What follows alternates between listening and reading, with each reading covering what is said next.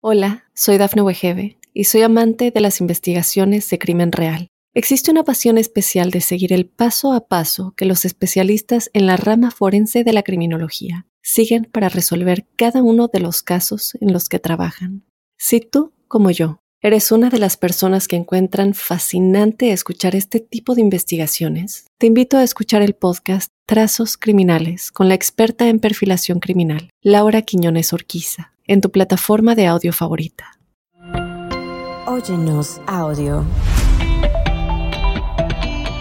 ¿Cómo llevar una relación de tres? ¿Qué tal que el amor de pareja ya no es de pareja sino de trío?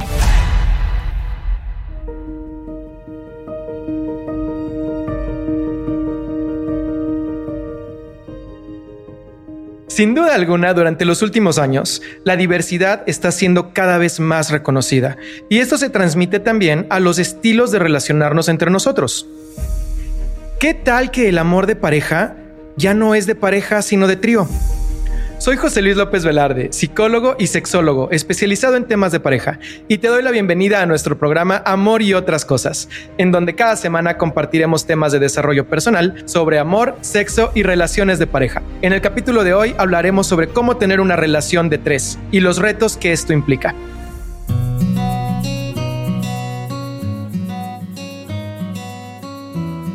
Y para iniciar esta conversación, tenemos que tener un, pequeño marco que nos diga cómo son estas relaciones de tres, porque no todos los estilos de relación son iguales. Por un lado, nosotros partimos de esta relación eh, monógama en donde tú y yo compartimos un vínculo emocional, un vínculo sexual, un vínculo intelectual. Decidimos formar cierto compromiso en donde tú y yo estamos aquí compartiendo. Es el modelo que todos y todas conocemos, es el más común, al menos de este lado del mundo, esto es lo más común. Cuando esta relación, digamos, de aquí las podemos empezar a partir, das la posibilidad a que más personas entren en alguno de los ámbitos de la relación, pero no en todos, podemos decir que es una relación abierta. Entonces podríamos decir, yo puedo tener relaciones sexuales, con alguien diferente a ti sin que eso tenga que ver con que mi vínculo principal contigo se va a romper. El compromiso lo tengo contigo, a lo mejor mi relación principal o tú eres mi relación principal, eh, podría ser que estemos casados o que vivamos juntos o que seamos novios. Sin embargo, de vez en cuando, dependiendo de las reglas que hayamos puesto en la relación, sabemos que cualquiera de los dos puede tener contacto sexual con alguien más o puede tener algún tipo de contacto íntimo con alguien más. Es un acuerdo que tenemos tú y yo y eso hace que nuestra relación esté abierta a la posibilidad de que algo suceda. Dentro de este acuerdo, nada de esto está escrito en piedra, entonces tú podrías decir, quiero saber cada que algo de esto suceda o no quiero saber cada que esto suceda o simplemente o si lo puedes hacer siempre y cuando no sea socialmente expuesto o no me importa que sea socialmente expuesto. O sea, tú puedes reacomodar las reglas para que esto funcione y le da de alguna manera cierta libertad a tu relación y quita de la mesa la posibilidad de la infidelidad. Porque la infidelidad, que ya lo comentamos en algún otro episodio, tiene mucho que ver con romper el acuerdo que teníamos tú y yo. Si tú cambias el acuerdo, eliminas la posibilidad de la infidelidad. Eso sería una relación abierta. Una relación poliamorosa o el poliamor como definición es la habilidad que tú puedes tener de enamorarte de más de una persona a la vez. Que tú puedas tener un vínculo ya no nada más sexual, sino un vínculo emocional profundo, intelectual profundo, además de sexual, con varias personas al mismo tiempo. Este pensamiento dice que el amor no es algo que se acabe, el amor es algo que cuando lo compartes se expande y muchas veces se compara, por ejemplo, cuando tienes hijos. Si tú tienes un hijo más o otro hijo más o otro hijo más, no es como que ya se te acabó el amor para el segundo y ya el tercero ya no le alcanza. O realmente amas a los tres y cuando viene un cuarto amas a los cuatro. Tu amor se va expandiendo conforme vas teniendo más personas o más hijos en tu vida. Bajo este mismo pensamiento, la idea es que al ser poliamoroso, tú puedes amar a otras personas al mismo tiempo que tú, que la persona principal. Y esto te genera diferentes tipos de vínculos. Cuando tú tienes una relación de tres, es donde sí hay cierto límite alrededor porque somos tres. Así como cuando son dos, sabes que son dos y un tercero y es infidelidad. Aquí tienes una relación de tres y entrar un cuarto ya sería una infidelidad que entrar a un cuarto, porque si no, entonces estaríamos hablando de algo de poliamor o estaríamos hablando de una relación abierta de tres, que también puede ser, podemos combinar todo. Y hay otro modelo, que es el modelo swinger, en donde compartes exclusivamente en la parte sexual con otra pareja o con un tercer invitado en donde los dos están participando en el momento. Hay muchas reglas que se pueden poner, pero una de las reglas particulares es que tu pareja siempre sabe cuando vas a tener contacto con alguien más y en muchas ocasiones están juntos mientras tienen contacto con alguien más. Y hay clubs y hay hoteles, hay un mundo alrededor de eso. Un poco de esta explicación es porque hoy vamos a hablar sobre la relación de tres. Cuando tú decides implementar ciertas reglas que son las comunes, insisto, de este lado del mundo, donde hay ciertas barreras, ciertos límites, pero incluyes a un tercero, ¿qué ventajas te puede dar que tú incluyas a un tercero? Una de las ventajas es que el vínculo podría durar más tiempo. ¿Por qué podría durar más tiempo el vínculo?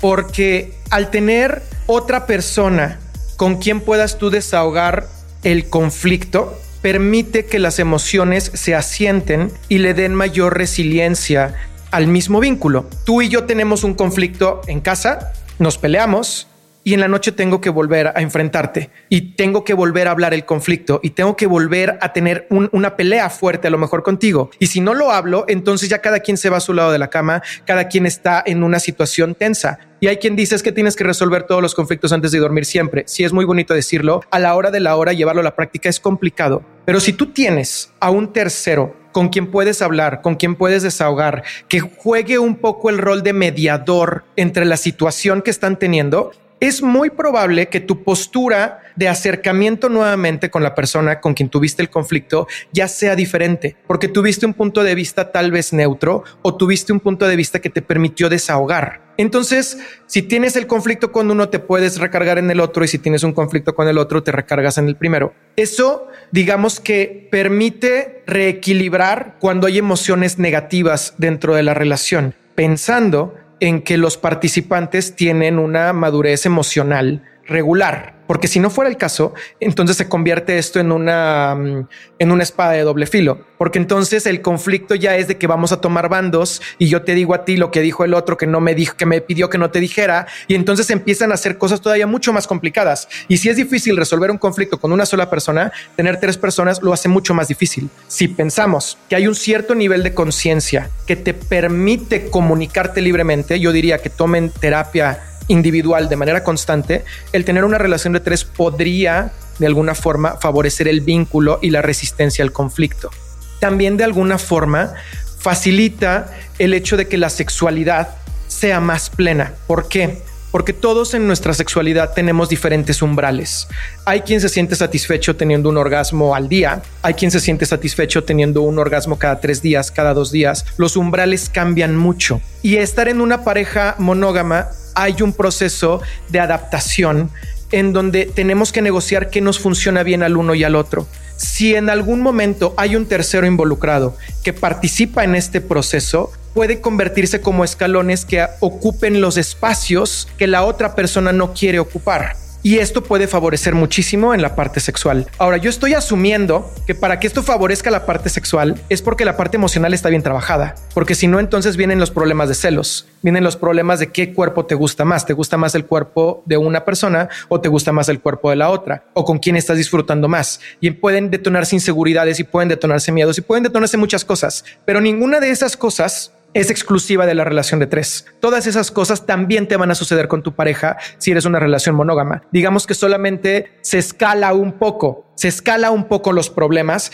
pero se escalan también los beneficios. Si tú veías, por ejemplo, los beneficios financieros de vivir con una pareja, si ahora viven dos personas en la misma casa o viven tres personas en la misma casa, los beneficios financieros también son más grandes. Los beneficios a la hora de construir un negocio, los beneficios a la hora de construir incluso una familia. Puedes tener más beneficios si el vínculo emocional permite cierta madurez.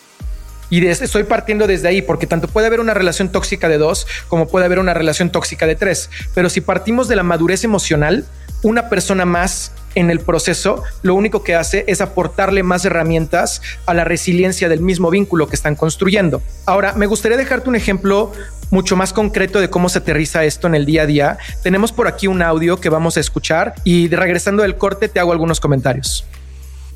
Hola José Luis, mi nombre es Cristina y mi consulta es la siguiente. Conocí a un hombre por una aplicación de citas hace un tiempo. Bueno, me cayó muy bien, salimos un par de veces. La verdad es que me gusta mucho. Pero bueno, él en una de las últimas citas me plantea que bueno, que él está en pareja con una mujer y me propone una relación de a tres. E incluso en la siguiente cita me presenta a esta mujer que me cae muy bien, me parece muy macanuda, pero bueno, ahora a mí se me plantea la gran duda porque yo siempre he mantenido relaciones monógamas y no sé cómo puede llegar a resultar esta relación de a tres con una tercera, eh, cómo se maneja el tema, el tema de los celos, bueno, de una posible convivencia cualquier cosa, este, espero tu, reflexión o, tus consejos porque estoy en, en una encrucijada. Hola, soy Dafne Wegebe y soy amante de las investigaciones de crimen real. Existe una pasión especial de seguir el paso a paso que los especialistas en la rama forense de la criminología siguen para resolver cada uno de los casos en los que trabajan. Si tú, como yo, ¿Eres una de las personas que encuentran fascinante escuchar este tipo de investigaciones? Te invito a escuchar el podcast Trazos Criminales con la experta en perfilación criminal, Laura Quiñones Orquiza, en tu plataforma de audio favorita.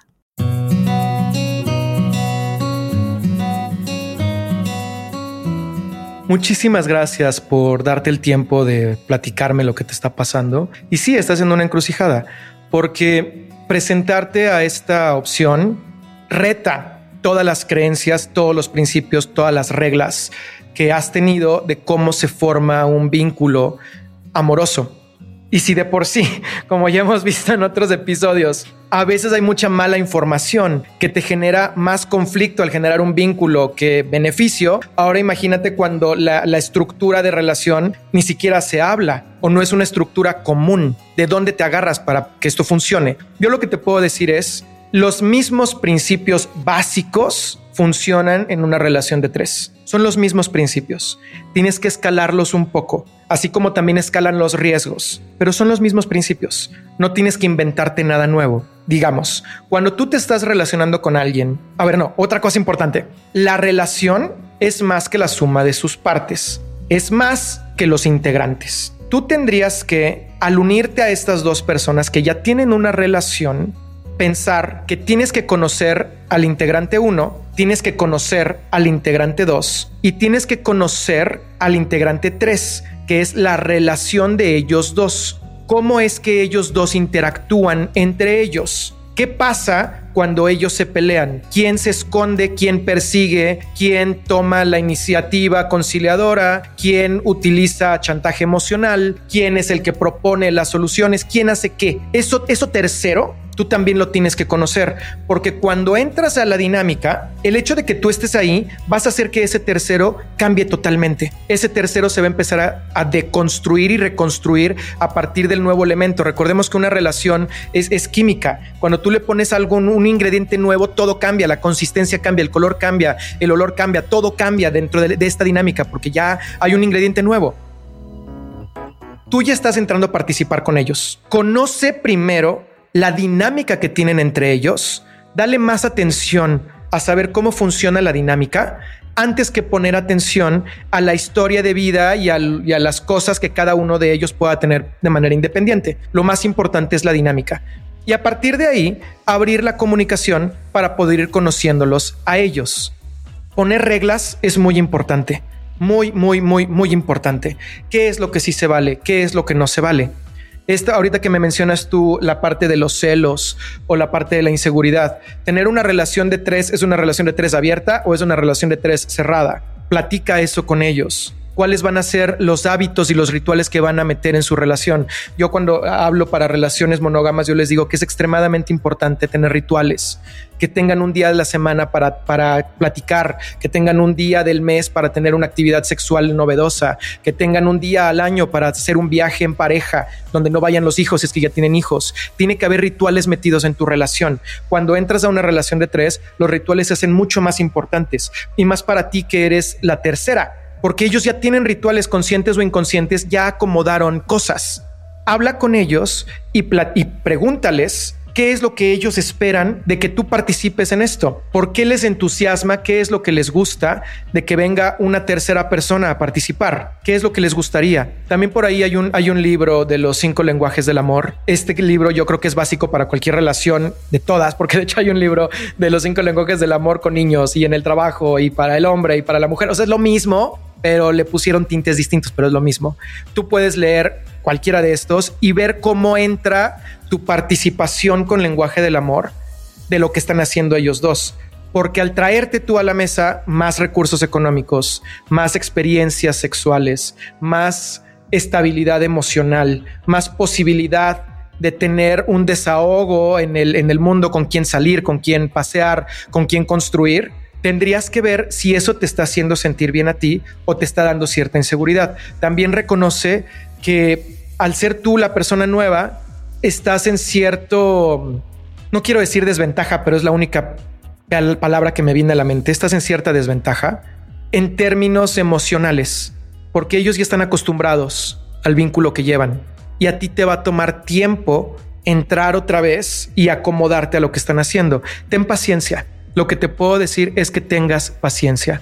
Conforme vaya pasando el tiempo, cada vez las cosas van a ir funcionando mejor. Y recuerda que nunca es tarde para cambiar el rumbo. En cualquier momento tú puedes decir, esto siempre no me gusta. En cualquier momento tú puedes decir, quiero cambiar las reglas. Muchas veces me comentan que si tú ya dijiste algo al principio, ya estás curado para siempre clásico, no, pues es que dijimos que esta relación iba a ser solamente por la parte sexual, pero ya pasó un tiempo y ya empiezo a sentir algo por ti. Ah, no, pero yo te dije que nada más sexual. Sí, pero eso lo dijiste hace seis meses. Ya mi corazón ya no, ya no responde a lo que dijiste hace seis meses. Tú tienes que saber y ellos tienen que saber a la hora que empiecen el vínculo que las reglas que están poniendo el día uno son reglas que pueden cambiar el día 25. Y yo te diría que pongan eh, fechas clave, que digan, ok, vamos a empezar ahora, Dentro de un mes tenemos otra conversación. Dentro de tres meses tenemos otra conversación. Dentro de seis meses tenemos otra conversación. Yo te diría esos tres lugares. Un mes, tres meses y seis meses. Que desde el principio esté dicho que esas fechas tiene que haber una conversación de cómo se están sintiendo los tres y que los tres se puedan sentar y expresar totalmente lo que está pasando con ustedes para saber si de ahí en adelante vuelven a reestructurar el acuerdo y continúan avanzando o es el mismo acuerdo que tenían antes. Cada vez es más tiempo porque el primer acuerdo que tú pones en la mesa viene desde la ignorancia de cómo va a ser la convivencia con los demás, pero el segundo ya no es desde la ignorancia, ya tienes mucha experiencia, por eso no necesitas que sea un mes después del siguiente acuerdo, puedes espaciarlo más porque ya tienes más experiencia. Yo lo que te diría aquí es, ¿te da curiosidad? No pierdes absolutamente nada en intentarlo, tienes la posibilidad, te caen bien, te gustan, va a abonar la experiencia a tu vida, ¿por qué no intentarlo? Pon estas reglas, utiliza los principios que estuvimos platicando en el capítulo de hoy. Si hay algo que te llamó la atención, ve tomando nota. Recuerda que es muy importante, no tienes que poner en práctica todo, tienes que poner en práctica una cosa. Si tú pones en práctica una cosa, una ya con eso la relación va a empezar a moverse diferente.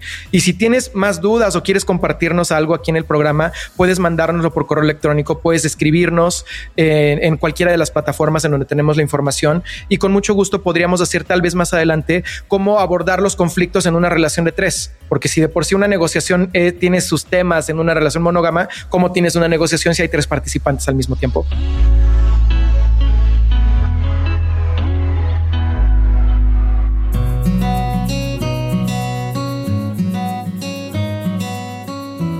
Te agradezco muchísimo el tiempo que te das por estar aquí en Amor y otras cosas, este podcast que hacemos todos los martes. Me gusta muchísimo tenerte por acá. Te mando un fuerte abrazo.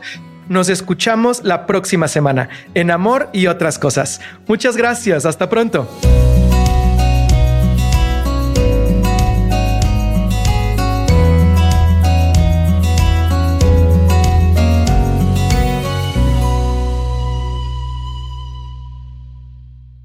Hola, soy Dafne Wegebe y soy amante de las investigaciones de crimen real. Existe una pasión especial de seguir el paso a paso que los especialistas en la rama forense de la criminología siguen para resolver cada uno de los casos en los que trabajan. Si tú, como yo, eres una de las personas que encuentran fascinante escuchar este tipo de investigaciones, te invito a escuchar el podcast Trazos Criminales con la experta en perfilación criminal, Laura Quiñones Orquiza, en tu plataforma de audio favorita.